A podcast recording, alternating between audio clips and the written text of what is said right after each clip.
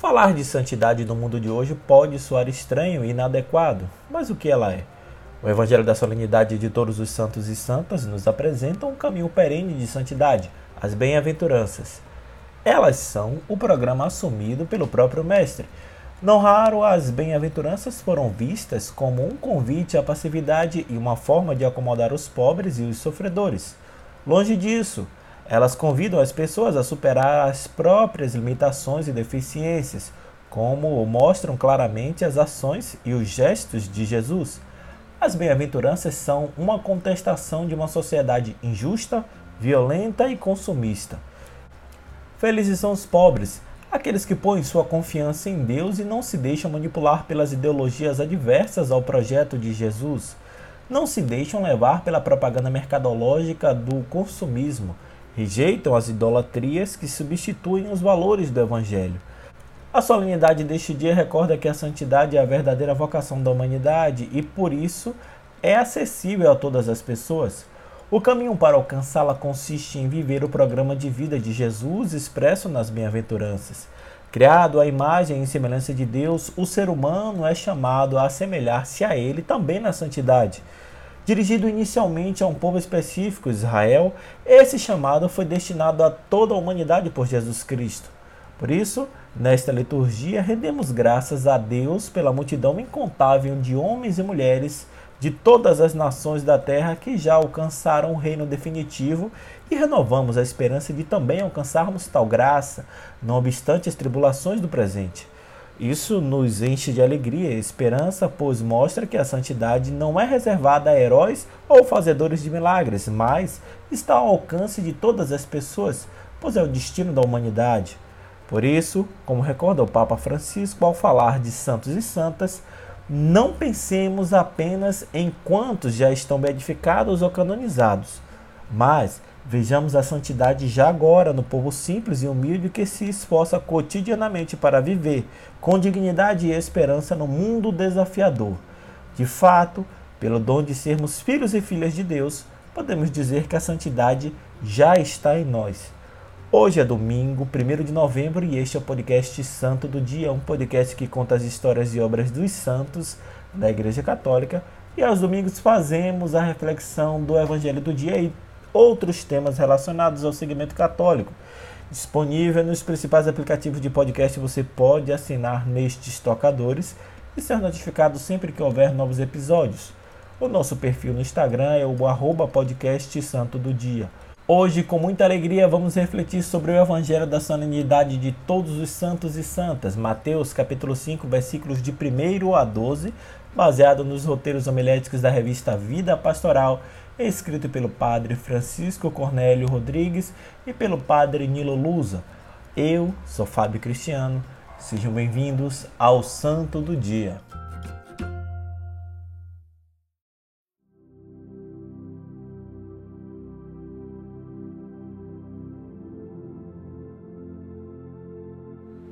Leitura do Evangelho de Nosso Senhor Jesus Cristo segundo São Mateus. Naquele tempo, vendo Jesus as multidões, subiu ao monte e sentou-se. Os discípulos aproximaram-se e Jesus começou a ensiná-los. Bem-aventurados os pobres em espírito, porque deles é o reino dos céus. Bem-aventurados os aflitos, porque serão consolados. Bem-aventurados os mansos, porque possuirão a terra. Bem-aventurados os que têm fome e sede de justiça, porque serão saciados. Bem-aventurados os misericordiosos, porque alcançarão misericórdia. Bem-aventurados os puros de coração, porque verão a Deus. Bem-aventurados os que promovem a paz, porque serão chamados filhos de Deus. Bem-aventurados os que são perseguidos por causa da justiça, porque deles é o reino dos céus.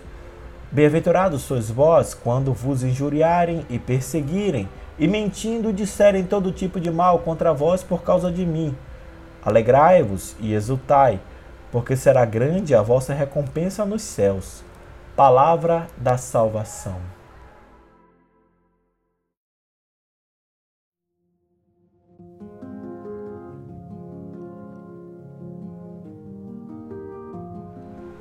A liturgia nos propõe a leitura das bem-aventuranças do Evangelho de Mateus Esse texto, que introduz o discurso da montanha, é considerado o coração do Evangelho de Mateus e o núcleo essencial de todo o ensinamento de Jesus.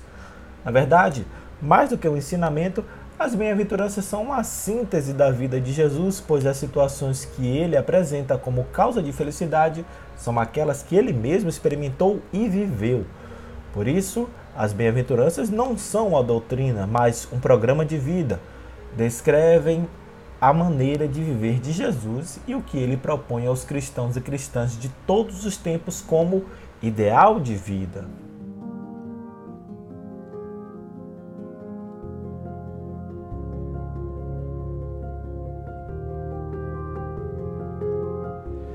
Encantador do ponto de vista estético, esse é um texto desafiador porque convida os cristãos a adotar um estilo de vida que contraria o que muitas sociedades estabeleceram como critérios de felicidade e bem-estar, como o acúmulo de bens, a vida cômoda e o prestígio social.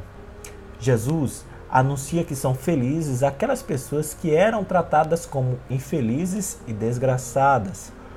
Por isso, Trata-se de mensagem altamente revolucionária e de consequências transformadoras, cujo resultado é a construção de um mundo ao revés da ordem estabelecida.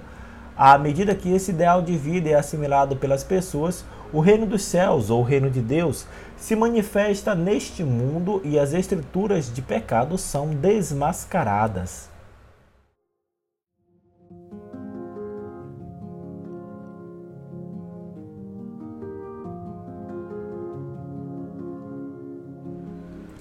Como o espaço aqui não é suficiente para comentar e refletir sobre cada uma das bem-aventuranças neste momento, optamos por considerá-las em seu conjunto.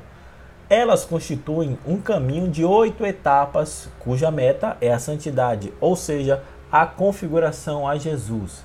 Encontramos então oito bem-aventuranças, embora alguns estudiosos considerem nove, em virtude de a expressão bem-aventuranças aparecer nove vezes no texto. De acordo com a maioria dos exegetas, porém, a nona ocorrência já não é uma nova bem-aventurança, mas uma recapitulação e consequência das oito anteriores. Quem percorre o caminho de santidade proposto por Jesus nas bem-aventuranças será, inevitavelmente, perseguido. A perseguição é, portanto, o critério de verificação da fidelidade a Jesus.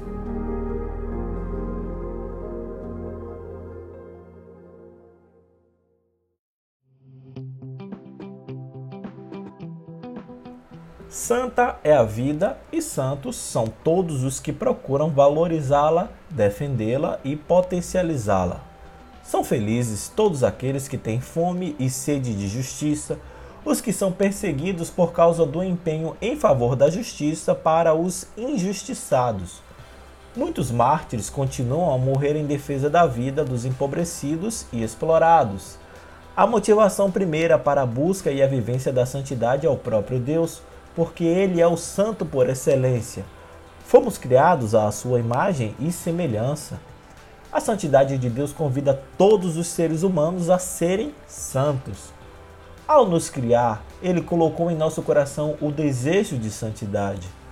Portanto, esta não é ideia ultrapassada, própria dos séculos remotos, mas é dom presente no coração de cada pessoa a santidade consiste em revelar o divino existente em cada ser humano.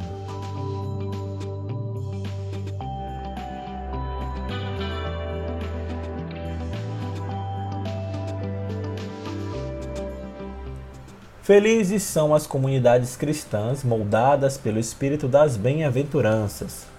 Uma comunidade tem sua credibilidade quando procura traçar seu rumo segundo os caminhos propostos pelo Mestre Assim, terá condições de mostrar o rosto de Jesus às pessoas do mundo de hoje. Muito obrigado por suas orações, pelo seu carinho e sua audiência. Se você gostou dessa reflexão, encaminhe, indique ou compartilhe com quem você acredita que gostaria de ouvir também.